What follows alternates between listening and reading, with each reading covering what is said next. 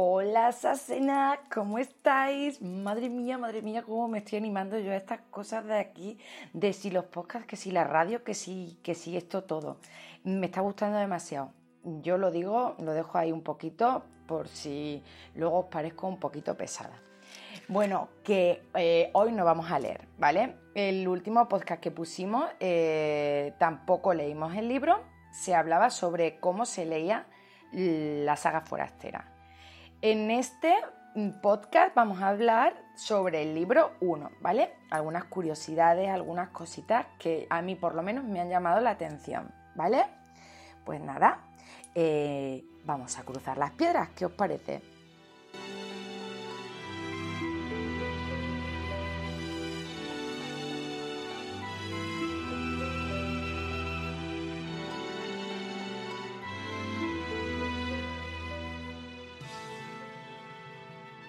Bueno, pues empezamos.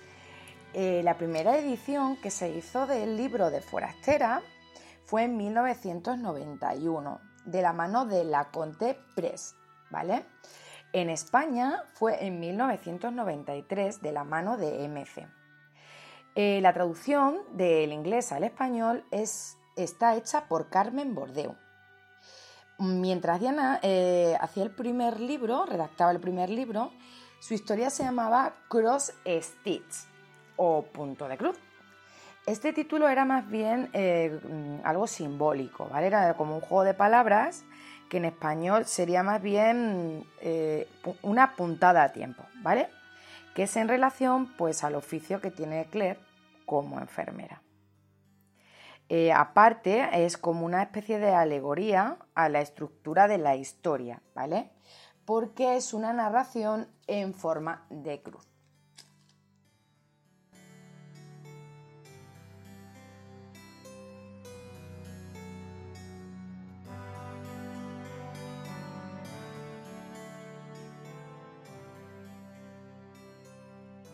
¿Por qué es en forma de cruz?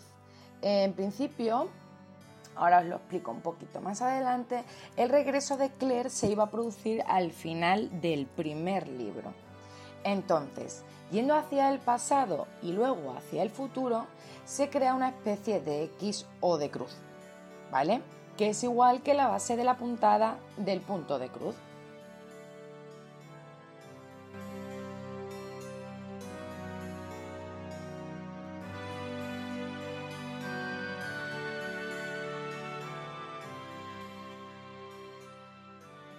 ¿Qué pasó con este nombre? Pues ¿qué pasa? Que cuando la editorial de Estados Unidos adquirió los derechos, no les gustó para nada el título. Entonces buscaron varias opciones, ¿de acuerdo?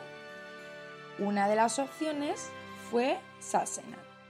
Mm, ¿Cómo nos suena a nosotros esta palabra? Y más si sale de la boca de James Fraser o Sam Hugan.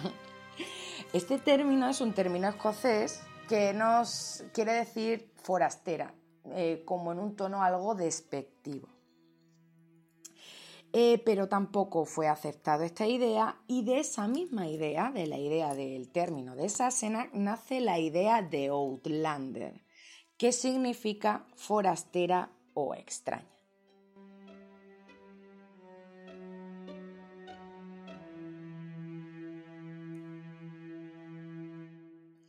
Este libro, o sea, este título, no gustó mucho eh, a los editores ingleses. Ya veis que si a los americanos no les gusta esto, que si a los ingleses no les gusta lo otro. Pero como aquí cada uno manda en su casa, la editorial inglesa decidió que el título de Outlander no les interesaba. ¿Por qué no les interesaba? No les interesaba porque en Inglaterra eh, se refiere a alguien de Australia o de Sudáfrica. Entonces, DG volvió a proponer el primer título, Cross Stitch. Y este eh, fue aceptado de primera. Eh, una de las anécdotas que cuenta DG es que mucha gente, tras la publicación de este libro en Inglaterra, le, escribió, le escribió diciéndole eh, que habían encontrado su libro en la sección de costura. Eh, pues a ver, para que veáis. En España eh, se publicó con el nombre de Forastera, que traduciéndolo directamente de los textos publicados de Estados Unidos se traduce como ajena a un lugar. Eh, según Diana, el libro lleva una, eh, geometría eh, interna que consta de tres, de tres triángulos superpuestos y cada vértice tiene un clímax emocionante. El primer clímax sería la decisión de Claire en Creinadum, el segundo sería el rescate de Jamie en la prisión de Wentworth y el tercero el rescate del alma de Jamie.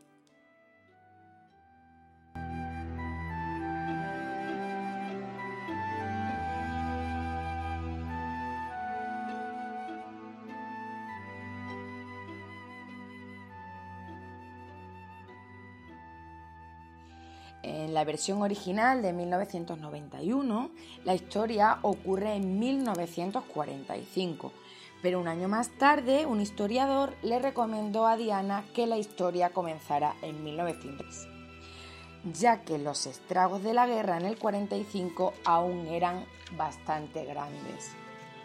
Por ello, en Inglaterra eh, se corrigió la fecha del 45 al 46 y en la de Estados Unidos no se pudo corregir porque la edición ya estaba impresa. Esto que os acabo de comentar eh, lo recoge Diana también en un libro que ha hecho, que es como una recopilación sobre los libros, ¿vale? Es un tipo de enciclopedia y ella eh, en esa enciclopedia habla de, de lo que ocurrió con esta fecha. Bueno, sé que hay muchísimas más cosas seguramente dentro del primer libro el argumento ya os lo sabéis. Eh, si no lo sabéis, pues ya lo hablamos otro día también. Pero bueno, por ahora, dentro del primer libro, yo creo que, hemos contado lo, más importante.